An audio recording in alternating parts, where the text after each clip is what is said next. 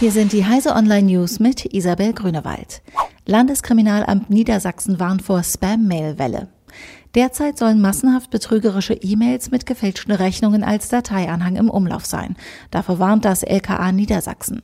Die Nachrichten haben Betreffzeilen wie Lastschrift konnte nicht vorgenommen werden oder Ihr angegebenes Girokonto ist nicht ausreichend gedeckt.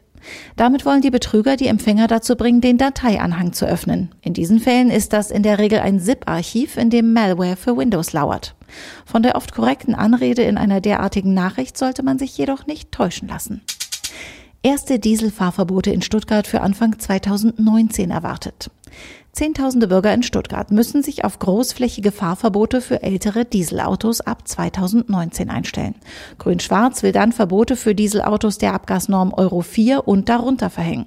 Das konkrete Datum ist noch unklar. Ob später auch Dieselautos mit Euro 5 betroffen sind, hängt von der Wirkung des geplanten Gesamtpakets zur Luftreinhaltung ab, das Grün-Schwarz bis zur Sommerpause eintüten will.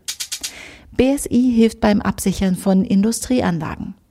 Das Bundesamt für Sicherheit in der Informationstechnik hat Regeln für das Network Intrusion Detection System SNORD veröffentlicht. Sie sollen dabei helfen, Angriffe auf Sicherheitssysteme für industrielle Anlagen zu erkennen. Die Regeln analysieren Netzwerkpakete und lösen unter anderem einen Alarm aus, wenn gültige Pakete von bzw. zu unautorisierten Maschinen oder in besonders hoher Anzahl oder Frequenz gesendet werden. Weitere verdächtige Aktivitäten werden mitgelockt, um mögliche Einbruchsspuren zu erkennen. Makers for Space auf der Maker Fair Rom. Dank Social Media und neuer Mitmachmöglichkeiten wie Ice Cubes rückt der Weltraum ein Stück näher. Diese Entwicklung trägt die Maker Fair Rom in diesem Herbst Rechnung. Unter dem Motto Makers for Space werden Maker-Projekte rund ums All in den Mittelpunkt gestellt.